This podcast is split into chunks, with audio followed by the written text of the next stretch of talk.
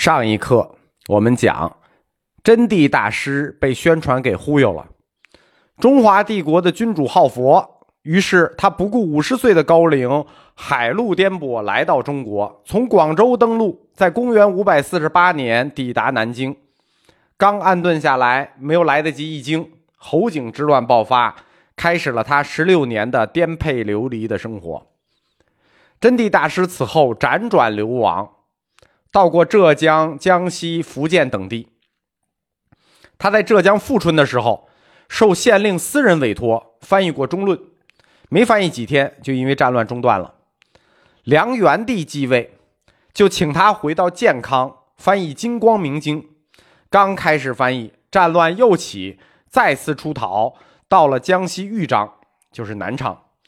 陈武帝起兵灭梁，他又跑了，又躲战乱，跑到了福建晋江地区，然后继续向南。十六年之后，在天嘉三年（公元五百六十二年），他再次回到他初次登陆中国的地方广州。真谛大师入华十六年来，那抱着来中国译经、传播佛法的宏愿，却颠沛流离，辗转各地。生活朝不保夕，极不安定。当年心怀梦想，以五十岁高龄入华，到了六十六岁，重新回到广州这个登陆中国的地方，落到如此下场。真谛大师万念俱灰，就生了厌世之心。他一个人前往南海郡的北山，到山顶准备投崖自杀。被他最亲近的弟子慧凯追上，一把强行抱住。其余弟子和当地官员随后赶到，阻止了大师干傻事。此时陈朝已经建立了，真谛一些有影响的弟子智凯等人想方设法想请他回京，但是被陈王朝和建业的另一个僧侣集团给拒绝了。高僧传。《真谛三藏法师传》记载，在陈王朝建业的僧侣上奏说：“灵表所译众部，多名无尘为实；言乖治术，有弊国风，不利中华，可留方荒府。必然也。”这段什么意思呢？就是真谛法师的学生活动，想把真谛请回南京去译经。在南京的另一个僧侣集团，空宗的学者和僧侣上书就说：“灵表所译众部，灵表就是广东岭南一带，灵表所翻译的这些书众部，就是他们在福建翻译这些佛经，多名无尘为实。什么叫多名无尘为实？就是他传播的是无尘为实学说。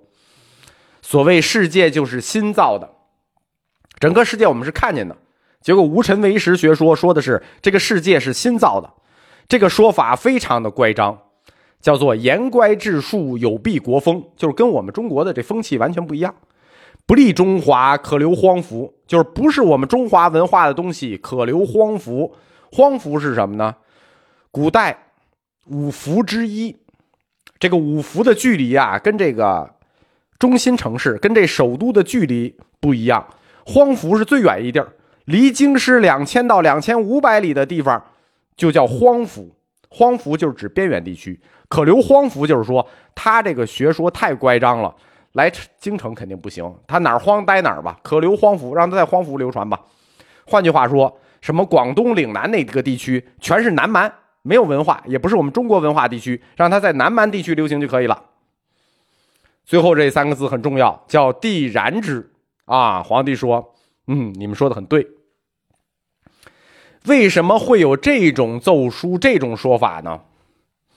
涉及到这个问题，就只有大佛学史官才能回答。就是在南朝宋齐梁陈梁陈两代，南方佛学的指导思想到底是什么的问题？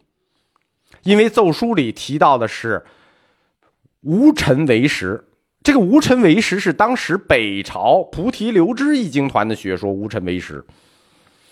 在《续高僧传》《法泰传》里说，梁武帝宗大论兼诚实，这两本书就是梁武帝喜欢什么呢？叫宗大论兼诚实。他宗的是鸠摩罗什翻译的《大制度论》和诚实学，而陈武朝叫广流大品尤好三论，就是在陈朝是鸠摩罗什翻译的《大品般若经》和三论，三论就是百论、中论、十二门论。法泰传的这段说的是什么意思呢？说的就是梁陈两代的佛教指导思想。皇帝爱的是什么？梁朝皇帝爱的是。大制度论诚实学，这是大乘空宗啊。陈朝喜欢的是大品般若和三论，这也是大乘中观啊。两朝皇帝爱的都是大乘中观学说、中观学派的书，对吧？诚实学不是，诚实学是小乘空宗的书，但是它也是空宗的。而真谛他们翻译的，包括北朝翻译的这个无尘为实，为实是有宗，它不是空宗。虽然在南北朝时期，中国佛教界的理论大船已经转向了，就是已经不谈般若了啊，般若学已经受到了新兴涅槃学全面的洗礼，但是在皇室佛教的层面，还是倾向于大乘空宗，对吧？就好像今天似的，大乘空宗早已经过时了，但大家一学佛教，还是读《金刚经》，还是读大乘空宗，就还倾向于这个大乘空宗。实际上，这个理论早已转向。北朝菩提流支译的就是瑜伽行派的，这就是大乘有宗。真谛译的其实也是大乘有宗。因此，在首都的那个僧侣集团上书不允许真谛来京城，让他可留荒服，这背后蕴藏的是一场空有之战，是一场理论之战。不是说他们对真谛大师个人有什么意见，是因为他们各自持有的理论是相对的，在对世界的基础看法上。双方怼起来了，在京城占有宗教话语权的僧团，包括皇室佛教，倾向的都是中观学派的般若空，而真谛大师所翻译的经典和传的学说，和北朝菩提流支一样，是无尘有，就是这场斗争背后的理论是般若空对无尘有，它不是谁和谁个人有矛盾，所以为什么一定要阻止真谛来京城？就是因为真谛持有无尘有，而京城是般若空，这叫什么？这叫亲不亲主义分，对吧？我们亲不亲跟我们人没有关系，是主义的问题。主义分，那我们怎么可能容你？空宗学僧就借助王权势力排斥和打击真谛。我们说真谛啊，从广州登了岸，十六年在中国逃难。回到广州，已经万念俱灰，准备跳崖。后来被他的弟子抱住，没死。但这个时候，他最亲的这个弟子，阻止他自杀的这个弟子慧凯，又在京城在打击真谛的时候，因病离世了。那这一串打击都是致命的呀！在一一串致命打击之后，真谛大师的小宇宙被激发了。我还不死了。我不光不死，我要跟你们斗到底。真谛大师召集门徒，就是铁杆门徒弟子十二人，在佛前共同发下宏愿，叫共传唯识法脉，誓弘社论，不死不休，不令断绝。哎，我不死了，我要跟你们斗到底。真谛大师持戒精严，生活极其节俭。他在佛法上的用功、刻苦、勤奋的程度，到了令人发指的地步。而真谛僧团的弟子受其熏陶，学风极好，僧风极好，就名声啊就极好。